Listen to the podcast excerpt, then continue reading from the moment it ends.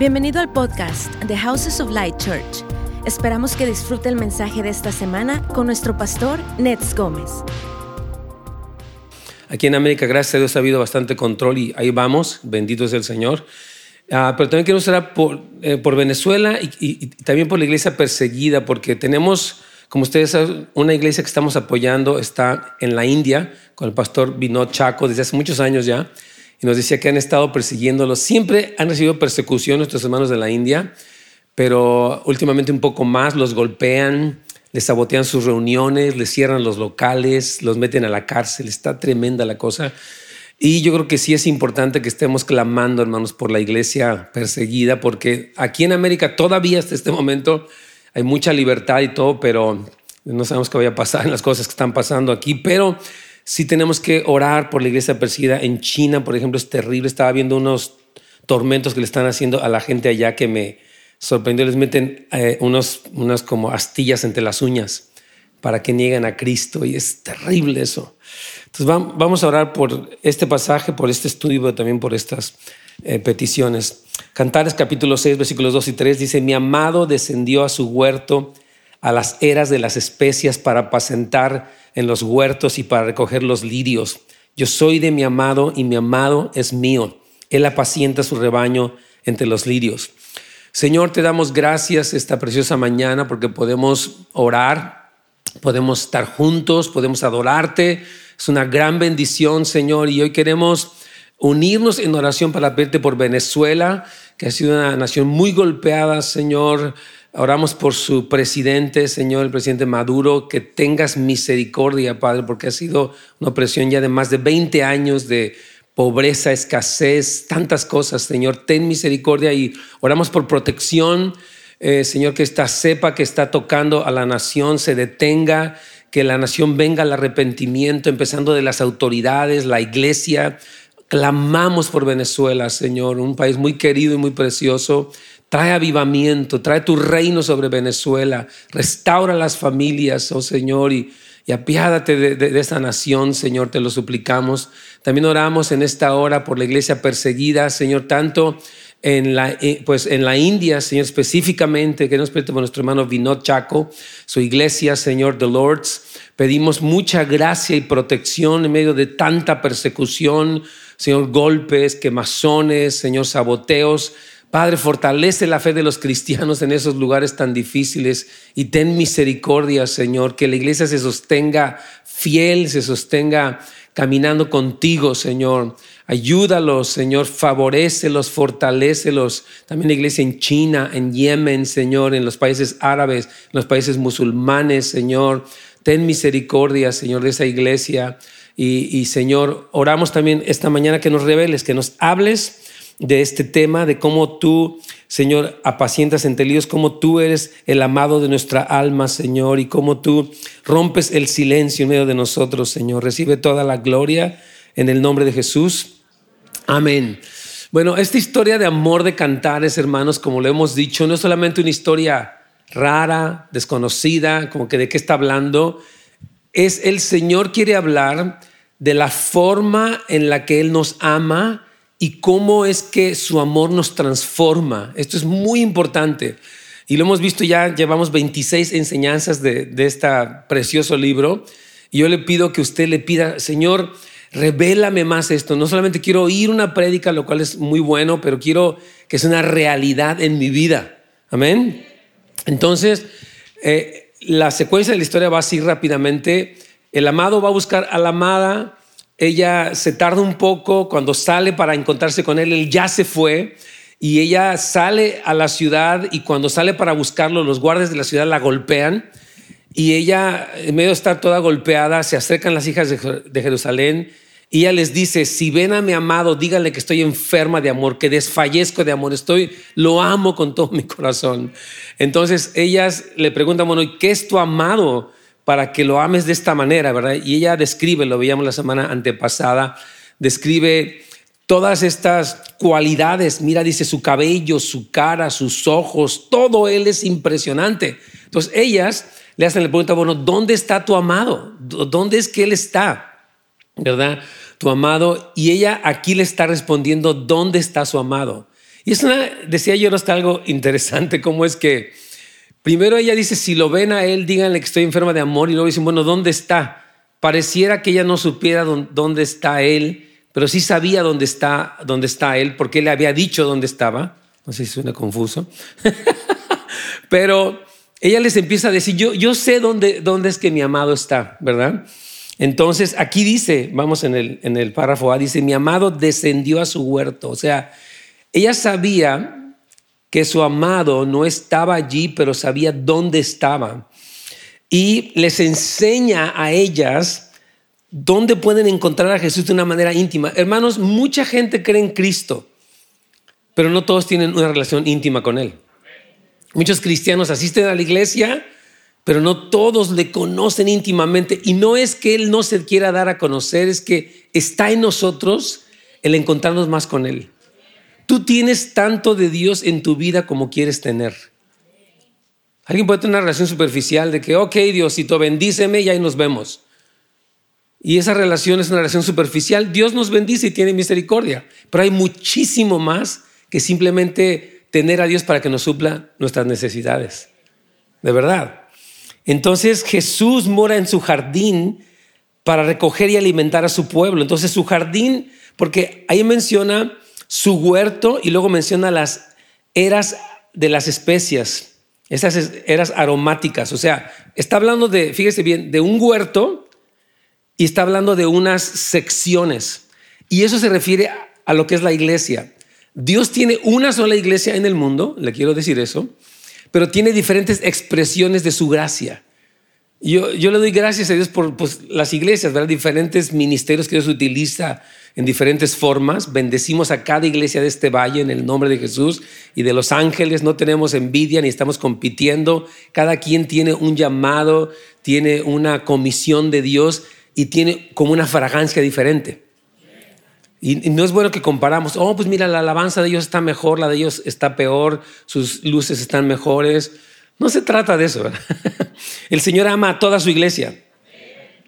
Y su iglesia se compone de iglesias locales. Yo aquí en esta iglesia, gracias a Dios, oramos mucho por las demás iglesias. Señor, prospera la iglesia Poder de Dios, la iglesia Iris, la iglesia en el camino, Metro Church. Eh, eh, Señor, prospera Shepherd of the Hills, eh, Grace Community Church.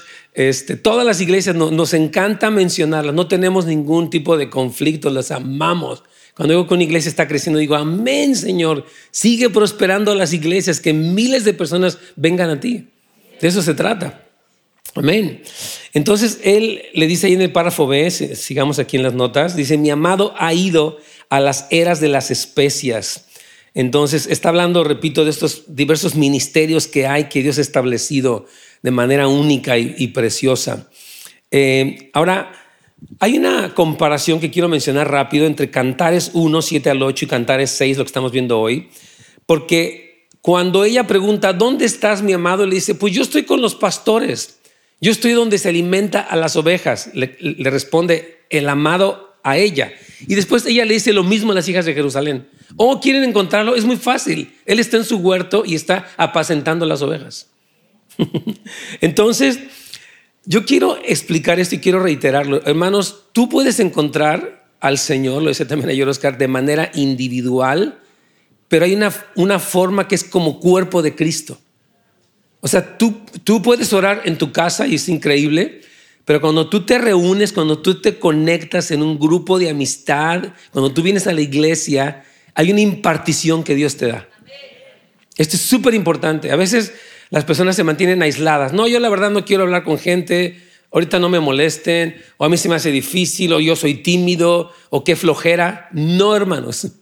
Dios va a entregarte cosas, va a ministrarte cosas en el contexto de que te relaciones con otras personas imperfectas como tú. Esa es la verdad. Yo estaba platicando con muchos jóvenes, me, encantan los jóvenes, tengo la, oportunidad de, de ministrarles. Y algunos de después de muchos años, es solamente al conectarse con Cristo y con los líderes, están empezando a crecer. Porque necesitas mentores, necesitas líderes. Es una bendición, hermanos, estar conectado con líderes que te ayuden, que te orienten. Sabemos que los líderes no son perfectos, son seres humanos, pero también Dios los usa. Yo le he dicho a los jóvenes, hay una parte de tu herencia que solamente vas a recibir si te conectas con otros creyentes maduros en el cuerpo de Cristo. De veras, Dios quiere entregarte cosas, pero esas cosas ocurren cuando tú te conectas. Por eso siempre hemos dicho, el 50% de la iglesia está aquí, pero el otro 50% está en la comunión con los hermanos. Por eso aquí tenemos más de ciento y tantos grupos de, amistad donde usted puede decir, yo me conecto. Ahorita es en línea, ya más fácil no se puede. Puede estar ahí. Bueno, hay gente que está hasta en su pijama, ¿verdad? Así ya casi con la almohada puesta y durmiendo. Bueno, no exageren tampoco tanto. Si se conecta, esté despierto, esté atento, no ponga su foto. Amén. Déjanos ver su carita, porque si ve que así se mantiene despiertito. Amén. Bien importante. Amén. Nos gustan sus fotos, pero nos gusta más su cara. Entonces aquí decimos que ah, estos tres puntos que se encuentran al final del número romano 1 me encantan. O sea, tú vas a encontrar a Cristo si tienes un compromiso con la vida de la iglesia también. Debemos rechazar el aislamiento por razones egoístas. Ah, yo no voy. No inventes. No, no, no, ¿yo para qué? Yo no confío en la gente. Luego chismean. Luego no sé qué. No, no, no, no, no te aísles. Es un peligro, hermanos. Vivimos en una sociedad que cada vez está, ustedes lo saben, más, aislada, cada vez más nuestros teléfonos, nuestras computadoras, nuestros carros, nuestro, o sea, estamos demasiado ensimismados. Yo creo que mucha de la depresión que vemos en el mundo actual tiene que ver con la profunda desconexión humana que existe. La gente está muy sola, muy aislada. ¿A poco no? Entonces, por eso renuncia o rechaza el aislamiento. O sea, yo sé que hubo un tiempo que nos aislamos por razón de la pandemia, ok, pero ahora ya reconéctate, con máscara si quieres, pero reconéctate. Amén. Otra cosa es el compromiso con el ministerio de, servicio. Debemos rechazar la ociosidad y la pasividad. Esto es tremendo, lo hablaba Isaac eh, Bennett, un, joven. Él decía que vivimos en un mundo, fíjese bien, que está aburrido y que está como saturado. Es una cosa muy rara. La gente está así como harta de todo porque es demasiado las cosas que vemos, etcétera, pero a la vez lo que hace es como ocuparse y sabe qué? Que vive con mucha pereza. Hay gente que todo le da flojera. De verdad. O sea, esa pereza es, un peligro y, y, es parte de la tibieza espiritual. Porque la pasión es la que rompe nuestro aburrimiento y nuestra, nuestra pasividad. De verdad. Entonces debemos de rechazar la ociosidad y la pasividad. Decir, yo voy a estar activo. Dios te hizo para estar activo, ¿sabías eso? Para ser productivo. No solamente en lo material, pero aún en lo espiritual. Dios te hizo para que fueras una persona que dieras fruto. Mi hermano, nosotros somos llamados no solamente a dar un fruto financiero, qué bueno que te vaya bien, aleluya, pero también que seas fructífero en el reino. Amén, gloria al Señor. De verdad, hermanos, aun cuando tú, cuando tú predicas la, esto que te estamos invitando ahorita, por ejemplo, comparte tu testimonio y invita a alguien. Eso es activarte, eso es salir de ti mismo y hacer la obra de Dios y todos lo pueden hacer. La semana pasada hablábamos de diferentes estilos, ¿se acuerdan? Cómo es que hay un estilo más introvertido, Dios te utiliza lo que tú eres. No necesitas ser André ni ser Oscar, necesitas ser tú mismo y, Dios utiliza tu personalidad, tu historia, tu trasfondo, tus luchas. Amén. Vamos para el número dos porque me encanta aquí le llamamos Jesús rompe el silencio mientras le da afecto. Ah, esto es increíble. Ella ha estado buscándolo, ella ah, pregunta por él, ella habla de él, pero de repente él, él irrumpe y empieza a hablar y le dice, hermosa eres tú, oh amiga mía, como Tirsa, de desear como Jerusalén, imponente como ejércitos en orden. Qué increíble.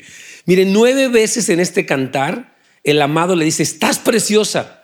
Eres una bendición, me encanta tu entrega, me encanta cómo estás creciendo. Jesús es así contigo.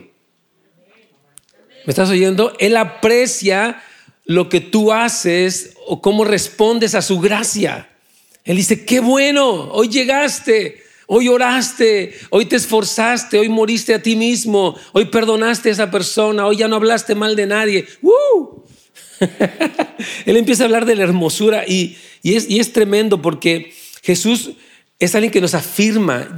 Yo, siempre he dicho esto, la religión nos condena. No la haces, no puedes, qué vergüenza, qué hipócrita. Yo, yo, le he dicho a muchos jóvenes, que, o sea, con los que conozco y con los que trabajo, le digo, tú eres como si fueras un católico religioso. No me digas eso, le digo, es que, mira, te castigas por todo, crees que todo te lo vas a ganar por tus obras, vives condenado. Le digo, tú eres un religioso. Y se ofenden algunos. digo, no te ofendas, es que, hermanos, no, nuestra relación es una relación que nos lleva, que nos impulsa, nos anima, nos desafía, nos levanta. La religión te oprime, te hace sentir hipócrita, te hace querer que tú expurgues o como que expíes tus pecados por ti mismo, ¿verdad? Eh, tenemos que romper toda religiosidad, hermanos, y entrar en esa relación de amor. Entonces, fíjese, aquí pongo, eh, o sea, la hermosura de ella se encuentra en su respuesta al amor de Jesús. Yo te, lo he preguntado y te lo quiero seguir preguntando. ¿Cómo estás respondiendo al amor de Jesús? Tú eres amado, ¿sabías eso? Eres amada. Ahora, ¿cómo respondes? Bueno, la respuesta natural es amando. Yo, yo soy amado, yo amo yo obedezco, yo me conecto, yo lucho contra mis debilidades, mis problemas, mis tendencias, qué sé yo.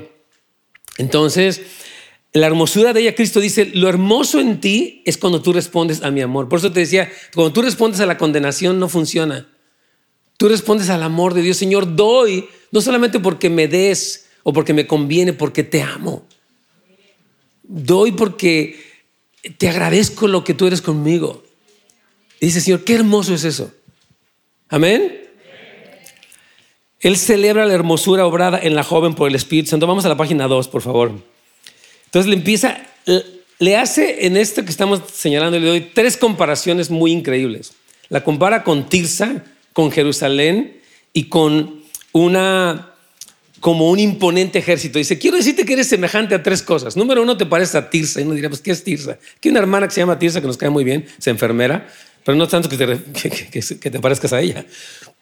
Tirsa es una, fue una de las ciudades más hermosas cuando los judíos o, o los hebreos entraron a la tierra prometida. Una ciudad de los cananeos se llamaba Tirsa y era una de las ciudades más preciosas y de hecho, cuando existe esta guerra civil en Israel, que se divide el reino del norte y el reino del sur, esta ciudad fue la capital del reino del norte, o sea que había una hermosura muy particular, porque todo el mundo quería esa ciudad, ¿verdad? Y esta ciudad habla, precisamente, lo vamos a ver aquí en el párrafo uh, D, dice, Tirsa habla de la belleza natural que afecta aún a los incrédulos y Jerusalén se refiere a la hermosura espiritual que los creyentes valoran grandemente. Entonces, la segunda comparación que a mí me sorprende mucho que el Señor diga, eres tan deseable como Jerusalén. Escuchen esto, hermanos. Dios tiene un amor, no sabemos por qué, pero tiene un, un amor y un deseo por Jerusalén. Hay algo donde Dios dijo, yo voy a vivir allí. Es más, la Jerusalén celestial va a darle nombre a la Jerusalén terrenal porque yo físicamente voy a vivir allí. Y voy a manifestar mi gloria. De hecho, el único lugar de la tierra donde hubo una presencia manifiesta constante de Dios fue en Jerusalén. Durante el tiempo de David y aún durante el tiempo de Salomón, pues en su momento donde él estuvo bien. O sea, Dios se manifestaba 24/7. Estaba el Shekinah, esa nube de gloria de Dios estaba allí. Y Dios dice en Isaías 62, Oh Jerusalén, Él habla que Él ha puesto incluso intercesores que oren día y noche clamando para que Jerusalén sea puesta como alabanza de toda la tierra. Ahora dice el Señor, tú eres así de deseable. Wow, de veras así, tan, tan deseable, tan, tan querido como Jerusalén. Dice, sí, así te comparo yo. Imagínate todos estos versículos, hermanos, como que eh, nos abren el entendimiento al misterio del amor de Dios. El amor de Dios de verdad no lo conocemos, hemos oído y hasta lo cantamos, Cristo me ama, pero es algo muy glorioso. Y tú tienes que pedir, Señor, revélame tu amor. Tú has conocido algo del amor del Señor, pero hay mucho más que Él quiere revelarte de su amor. ¿Me oyes bien? El amor del Señor te va a transformar, te va a liberar, te va a enamorar, te va a desafiar, te va a levantar, te va a sanar. Es lo que el amor del Señor hace, hermanos. Tremendo. Entonces, cuando el Señor la compara con Tirsa y con Jerusalén, uno dice, wow. Ahora eso habla de algo muy importante, fíjate bien. La obra que el Señor hace en nosotros tiene un impacto hacia los no creyentes y hacia los creyentes. Un cristiano enamorado de Cristo se convierte en alguien muy especial, muy como, wow, ¿qué tienes, hermano? ¿No les ha pasado eso que ves a alguien que ama al Señor? Yo, hay, hay una, un joven, un, misionero junto con su esposa allá en, eh, en, Kansas, se llama Elijah Choi, lo hemos tenido aquí en una ocasión durante la pandemia, él predicó, eh, un, un, hermano coreanito.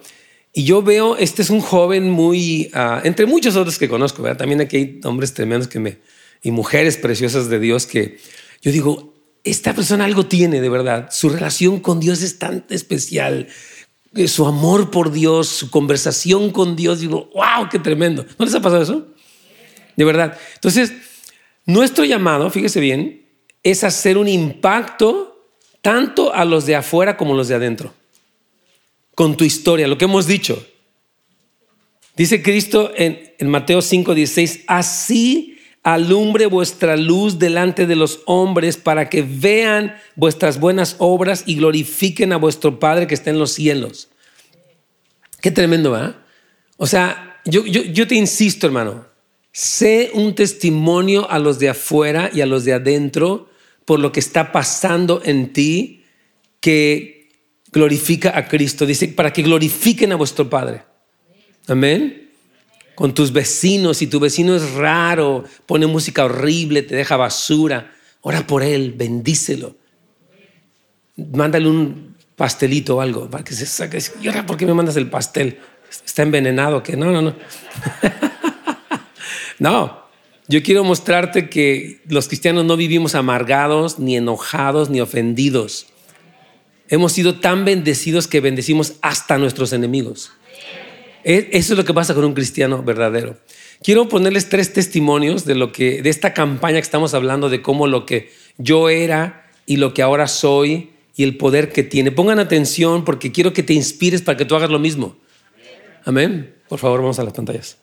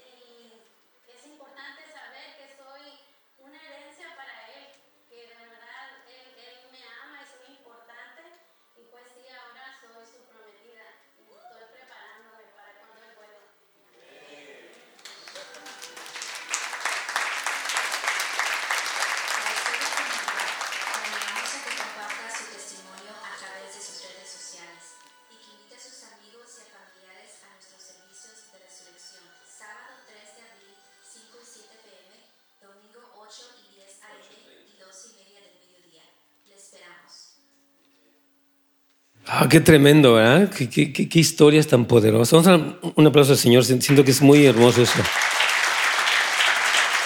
Me conmueve mucho esto. Número uno, por la vulnerabilidad de los hermanos que están compartiendo su testimonio tan, de una manera tan directa. Pero número dos, por la obra impresionante de Dios. No importa quién seas tú, no importa lo que hayas pasado, lo que importa es lo que Él hace en ti, si tú se lo permites. Tú puedes venir del peor lugar, del peor, no sé, las cosas terribles que, vivieron, o sea, que viviste tú con tu familia, o no sé. Pero Dios, Jesús nos transforma.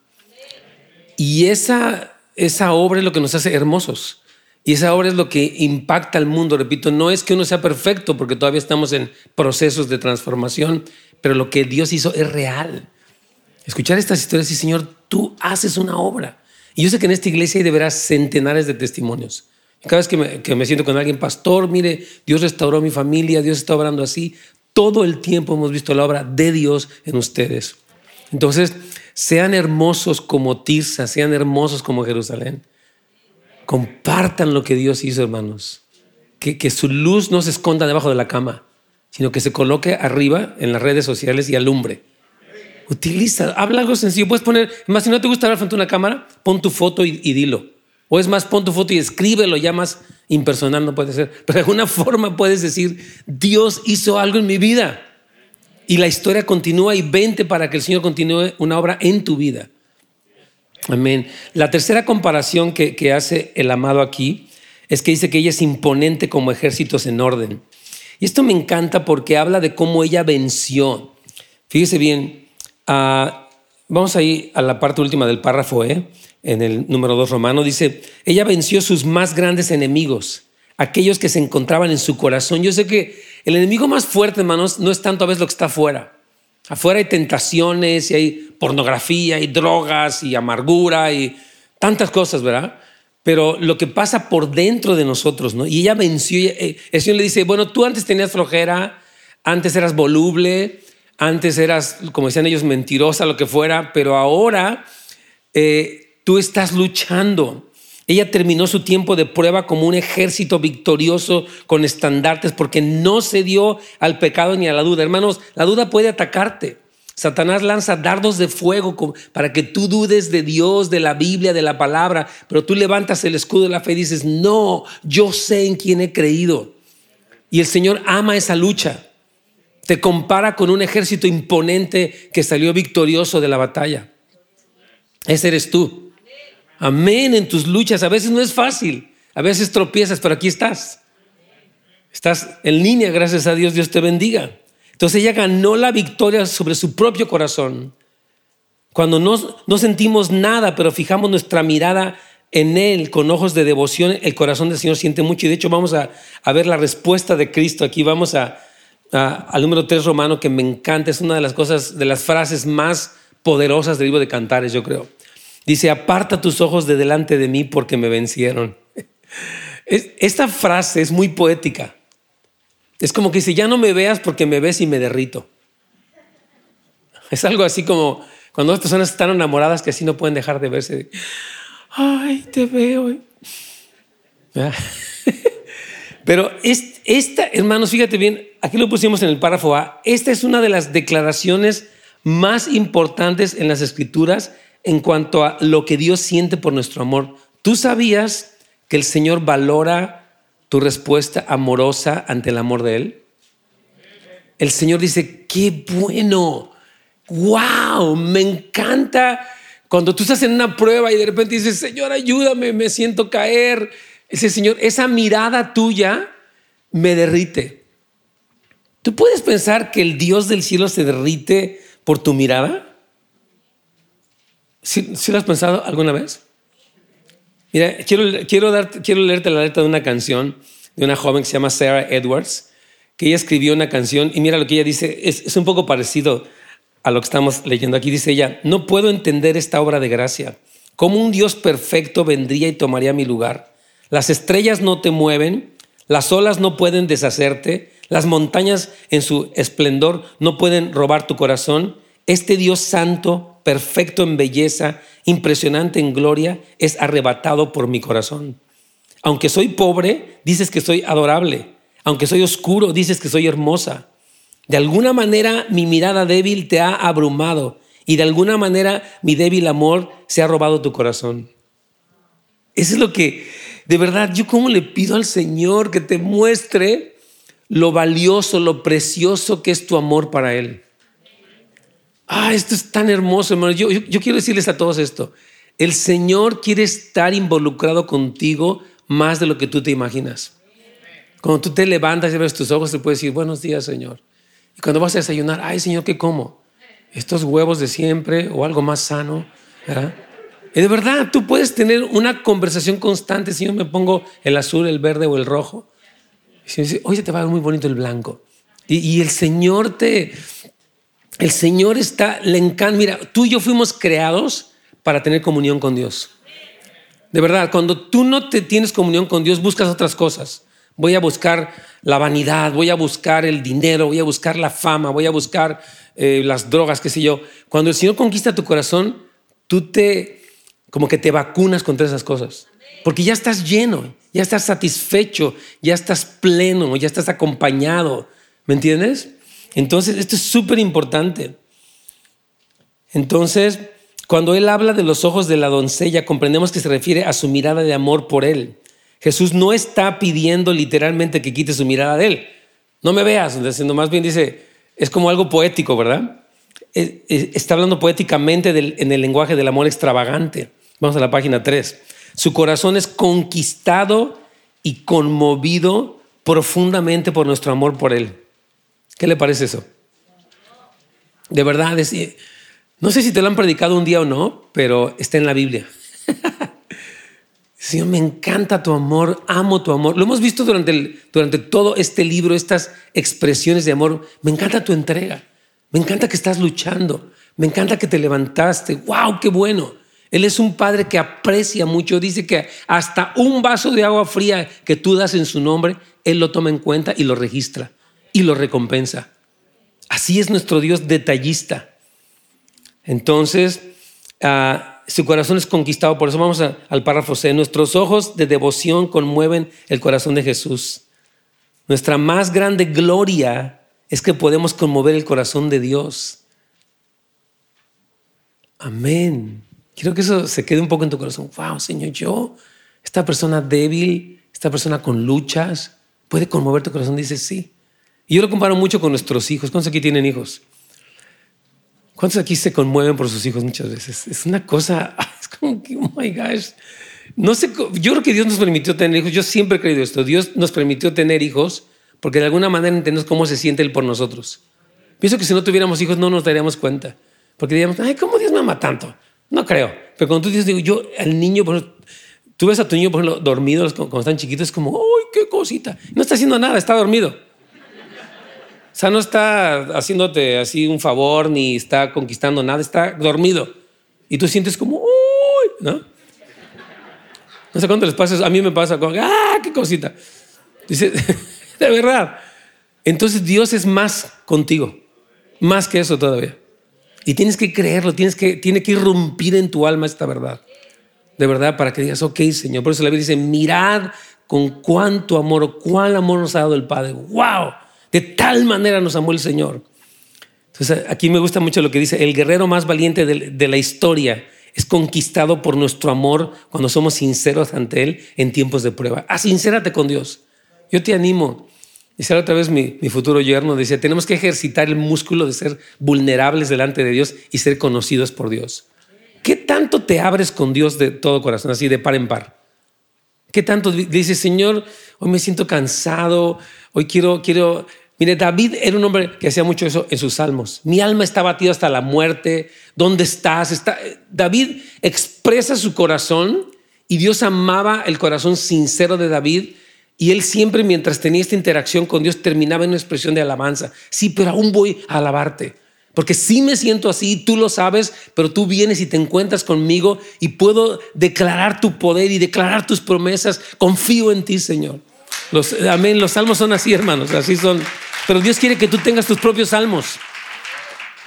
Escribe tus salmos. Amén. ¿Tú sabes que hay salmos que Dios te dio a ti? Amén. Donde tú puedes escribir, hoy Señor, me siento así, me siento asado, tengo esta preocupación, esto me está abrumando, el temor a la enfermedad, el temor por mis hijos me, abruma, pero hoy yo digo que tú eres mi Dios, que tú nunca me has dejado, que has sido mi respuesta, has sido mi consuelo. Te alabaré, Señor, proclamaré tu nombre, diré que tú eres bueno. Puedes escribirlo y guardar una colección de tus salmos. No sé si luego los publiques o no, pero por lo menos los puedes guardar. Entonces, él es cautivado, párrafo D, por un pueblo débil y quebrantado que verdaderamente lo ama. Mientras ella no sentía nada en, los tiempos de prueba, el Señor lo sintió todo. Nuestro amor por Él en medio de la prueba es más preciado de lo que podemos comprender. Eso es parte de comprar oro del Señor, que es la confianza en medio de un momento difícil. Mire, yo, yo te quiero animar algo en esta mañana. Tú estás orando por cosas que no han llegado. ¿Cuántos han orado por cosas que, no han pasado? O sea, cosas que yo era, no, ok. Allí confía. Y Señor, no lo veo, ya lo pedí, pasó tiempo, pero yo voy a confiar en ti. Porque sé que eres bueno. Porque sé, te he visto, te conozco. Sé que vas a hacer algo bueno. Y esa confianza, Señor, me encanta eso que me das. Ah, eso está muy bien. Mire, una cosa que Dios, y les cuento rápido esto, que, que le molestaba a Dios, era esto. Fíjese bien, rápidamente. El Señor saca al pueblo de Israel con milagros. Les hace llover pan del cielo. Les saca agua de la piedra. Y aún así dicen, ay, es que nos vamos a morir. Y, están como dudando. Dice, Señor, ¿por qué es una generación tan dura y tan incrédula y tan rebelde? Ya me vieron mis, mi, o sea, mi poder ya vieron cómo los he cuidado. Les pongo una columna de fuego durante la noche como una calefacción para ustedes en el desierto. Les pongo una nube durante el día para que los tape del sol y aún así están dudando. Y, Dios se indignaba contra el pueblo, pero a veces eso nos pasa a nosotros. Ahora, Dios dice, ok, si estás dudando, conquista tus dudas. Y Señor, ok, me, a veces no sé, me, desvío. Yo, yo, creo que algo muy importante, no sé, quiero insistir en esto, es lo siguiente. El estar tan expuestos a tantas cosas durante todo el día a veces hace que nuestra mente esté divagando, dudando, como eh, tienes que por eso Cristo dijo, permanezcan en mí. Platica conmigo más que con nadie más. Habla conmigo, cuéntame. Cuando vas en el carro, cuando te despiertas, cuando te bañas, cuando todo el tiempo platica conmigo, porque esa conexión te va a mantener seguro te va a mantener claro, te va a mantener fuerte, te va a mantener... De veras, practiquen la presencia de Dios constante en sus vidas. Te aseguro que vas a vencer más la tentación, vas a sentirte más seguro en contra del miedo a la muerte o miedo a la soledad o miedo a la enfermedad o miedo a lo que sea. Platica más con Cristo. Párrafo E dice, nunca entenderemos en esta era todo el impacto que tenemos en el corazón de Jesús, pero un día nos lo va a mostrar. ¿Sabes qué, ¿Sabes qué va a ser tan tremendo? Cuando el Señor te muestre cómo, te, cómo aprecia lo que haces dándote la recompensa. Dice, ¿o oh, te acuerdas que me confesaste aquella vez? Yo te voy a confesar delante de mi Padre. ¿O te acuerdas que te mantuviste fiel aunque tenías problemas? ¿O que te voy una, una piedrecita con un, con un nombre que tú y yo sabemos para que tengas acceso a algunos eventos VIP en el cielo? en serio. O sea, Cristo dice que él, cada recompensa que Él da es una demostración de cuánto aprecia nuestro amor por Él. Amén. Gloria al Señor. Fíjese, aquí esta mujer que tenía a su hija endemoniada no sabía cuánto Jesús apreciaba la fe. Y cuando, ella, porque Jesús le dice, no puedo curar a tu hija y ya me voy. Yo no te puedo, yo no vine a curar gentiles, vine a curar judíos, así que sáquese casi. Y ella dice, ¿sabes qué? Yo creo que aún tú me puedes bendecir a mí. Yo creo que tú eres tan bueno que yo puedo comer de las migajas que caen de la mesa porque tú eres bueno. Y él dice, hijo, mujer, me venciste. Me venciste. O sea, yo te puse una negativa y tú no te paraste. Dijiste, aunque me digas que no, yo sé que sí. Porque tú eres muy bueno, dijo el Señor. Grande es tu fe. Ya tu hija quedó liberada en este momento. Ya, se acabó todo. Qué impresionante. Pero ella tuvo una fe que venció los argumentos más fuertes, que es la misma negación de Dios. Y ella dijo, no, Señor, pero yo creo que puedo comer de las migajas que caen de tu mesa. O sea, algo tienes para mí aunque me digas que no. ¡Wow! Dios quiere que tú y yo cultivemos ese tipo de confianza. Que digamos, Señor, aunque todo esté en contra, tú vas a hacer algo bueno, yo confío en ti. Tal vez esta persona se murió, tal vez esto no pasó, pero tú estás haciendo algo bueno. Amén. Entonces vamos a ver rápidamente cómo Jesús describe la madurez de ella, ya estamos terminando. Y le describe tres cosas, aparte de las que ya le dijo que la comparó con Tirsa, con Jerusalén y la comparó con un ejército imponente, victorioso, le habla de tres cosas. Y es importante que tú veas qué cosas Jesús aprecia de ti. Número uno, le habla de sus, dice, tu cabello es como manada de cabras que se recuestan en las, en, en las laderas de Galar. Es algo que te dijeron, tu cabello es como manada de cabras. Pues, ¿qué está tan raro? Pero la analogía poética era muy buena para ese tiempo, sobre todo para las personas que, son, que conocen agricultura y la crianza del ganado. Haber sido, wow, mis cabellos parecen como cabras que se recuestan. Wow, qué increíble. Entonces tú dirías, what? Otra vez te dijeron, tu cabello se parece al de Beyoncé o no sé qué. I don't know. Maybe alguna comparación contemporánea te sería más clara, pero está comparando con personas que trabajaban la agricultura y la ganadería, era lo que hacían en ese entonces. Y tus dientes son como manadas de ovejas que suben del lavadero todas con crías gemelas y estéril no hay entre ellas. Como cacho de granada son tus mejillas detrás de tu velo. Vamos a hablar de esas tres cosas rápido. Pues Cristo está hablando, tu madurez tiene tres cosas. Ah, número uno, tu cabello. El cabello, hermanos, habla de la dedicación. Cuando una persona tenía un voto nazareo, decía, déjate crecer el cabello, no te lo cortes, porque es una muestra de que hay algo que tú estás dedicándome. Y les decía, absténganse de todo tipo de vino, de uva, hasta de la cáscara de la uva, porque ustedes tienen una dedicación. Entonces, hermano, Dios aprecia cuando tú te dedicas a Él. Cuando tú te abstienes de cosas. Yo me abstengo de las cosas de este mundo. No quiero ver una película de color subido, una telenovela vulgar. No quiero ver ese programa morboso. No, y no es que sea religioso, es que soy tuyo, Señor. Entonces, el Señor ama, así es, hermanos queridos, el Señor ama porque fíjate, aquí ponemos en el párrafo esto, su cabello majestuoso es el resultado de estar bien alimentada en la palabra de Dios. Mi hermano, yo insisto, lee la Biblia y medita en ella. Mira, de verdad, ah, como quisiera ponerte un chip dentro de ti. Que dijeras, voy a estudiar esta bendita palabra, voy a meditarla, voy a oírla. Mira, ahorita yo por ejemplo he estado oyendo la Biblia porque a veces con tanta cosa, y he voy en Deuteronomio 6, voy en Romanos capítulo 12, porque hay unos planes de lectura y, las Biblias te lo leen, o sea, ya más fácil no se puede, ¿no? Entonces, en este ayuno que estamos haciendo, uno de mis ayunos fue de oír tantos comentarios de, la política. Dije, a ver, Nets, uno de tus ayunos es eso, deja de oír tanto comentario. Dije, ok, tal vez no voy a estar muy versado en las eh, propuestas de ley de las últimas dos semanas, pero quiero oír qué dice. Entonces he estado escuchando la Biblia y la verdad, hermanos, es impresionante. Nada más el oírla, el wow, mira cómo dijiste y cómo hablaste. Tremendo, es algo que mi mente se empieza a conectar con la narrativa de Dios. ¿Qué piensa Dios? ¿Qué dice de tantas cosas? ¿Cómo es su carácter, su corazón, su trato con el pueblo? Impresionante. Entonces, esta nutrirte con la palabra te lleva a consagrarte no como un religioso de que, no, yo no puedo ir a fiestas, yo no puedo hacer esto porque yo, no, porque tengo algo más excelente. Tengo algo muchísimo mejor que lo que este mundo me ofrece y esta dedicación de Señor, me encanta tu dedicación. Bien hecho, que tienes un celo por mí, tienes un deseo por mí y te abstienes de cosas. Amén. Luego vamos a la página 4, habla de los dientes de ella. Y esto me encanta porque tiene que ver con lo mismo. Dice, los dientes hablan de la habilidad para masticar comida sólida y para recibir la palabra. Mira, yo puedo predicarles a ustedes este mensaje, bueno, como lo hemos hecho en esta ocasión por 26 veces, unos van a recibir más y otros no van a tener nada de que, ¿what?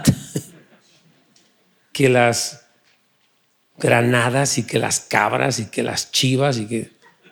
Háblame más bien de las chivas o de, las, o de la América, pero ¿qué me estás hablando? Cuando tú no masticas la palabra, el mensaje te es foreign, te es súper extraño. Cuando tú masticas eso, dices, oh, wow, yo sé, ya, ya entendí más, mira, leí en la semana esto, entiendo como que ese masticar te da una capacidad de asimilar más. Dice la Biblia que el alimento sólido es para los que han alcanzado madurez, los que por el uso tienen ejercitados los sentidos en el discernimiento del bien y del mal. Pero el que es bebé, apenas la leche. Digo, Dios te ama, murió por ti. Ok, that I get. Pero como que no capta más. Cuando le hablo, el amor de Dios es así, como que el amor de Dios, ¿qué? Entonces, él, Jesucristo, valora el que tú madures en tu entendimiento de la palabra. Él dice, me encanta que estés, que estés masticando lo que yo digo, que, que lo asimiles. Una cosa es oír una prédica, otra cosa es asimilar una prédica. De verdad, es muy diferente. A mí me encanta tomar notas cuando predica quien sea. Me encanta decir, ok, a ver, ¿qué estás hablándole a él que yo necesito aprender? Ahora que predicó mi futuro yerno, le decía que estaba yo, pero, o sea, no solamente porque lo respeto, sino porque tenía muchas cosas que aprendí. Dije, wow, le hablo de cosas que en su propia vida devocional con Dios, él tiene algo que yo no tengo y quiero aprender de él. Y es una bendición cuando tú tienes ese, ese corazón. Y sé que mucha gente aquí en House es así. Yo sé que muchos de ustedes son hambrientos de la palabra, les encanta, lo comen, lo escuchan, lo subrayan, lo piensan. Felicidades. Jesús aprecia eso. Recibimos la carne de la palabra y mantenemos la pureza a través de la meditación prolongada y llena de gracia de la palabra de Dios. Hay veces que tú no vas a entender la Biblia, pero tranquilo. Entre más la leas, más la entiendes.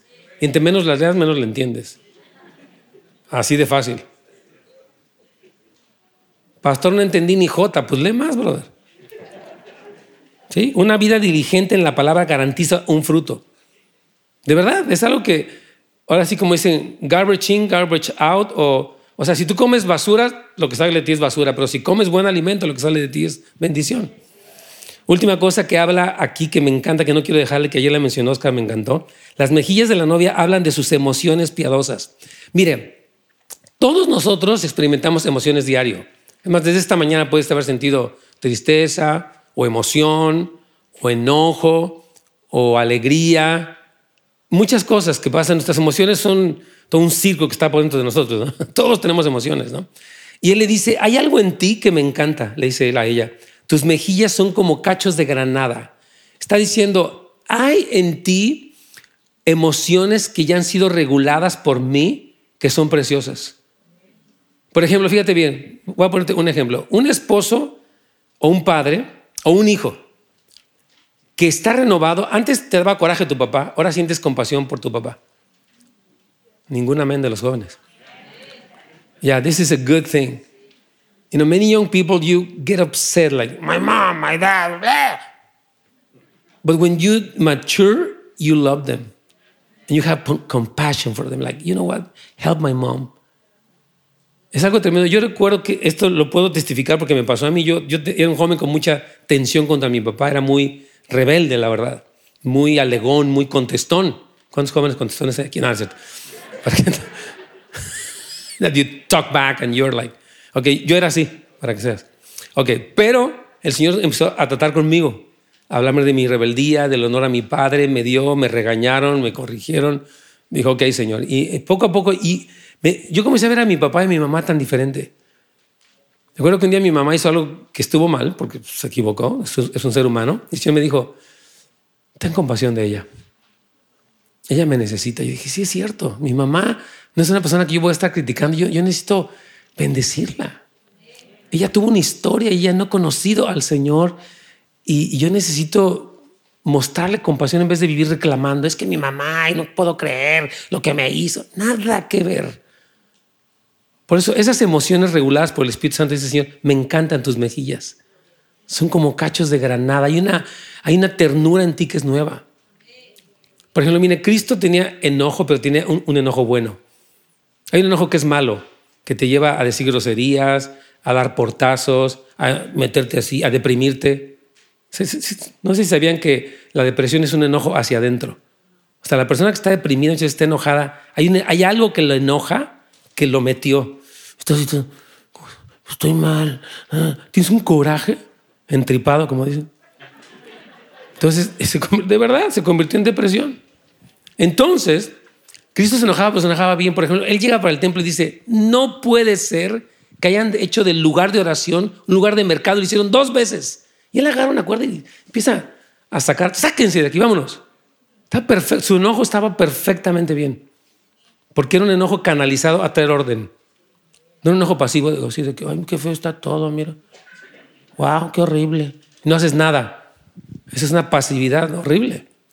Entonces, una emoción santificada por el Espíritu Santo, dice Señor, wow, eso estuvo bien. Amén. Entonces, y nos decía, de hecho quiero leer este último párrafo aquí, en el número uno dice, todos necesitamos pasar por procesos de sanidad interior y mentoría para que nuestras emociones se alineen al corazón de Dios y sean gratas para Él. Amén. Vamos a ponernos de pie y vamos a orar, hermanos queridos. Gracias por sintonizarnos. Para más información de nuestro ministerio, recursos y horarios, visite housesoflight.org.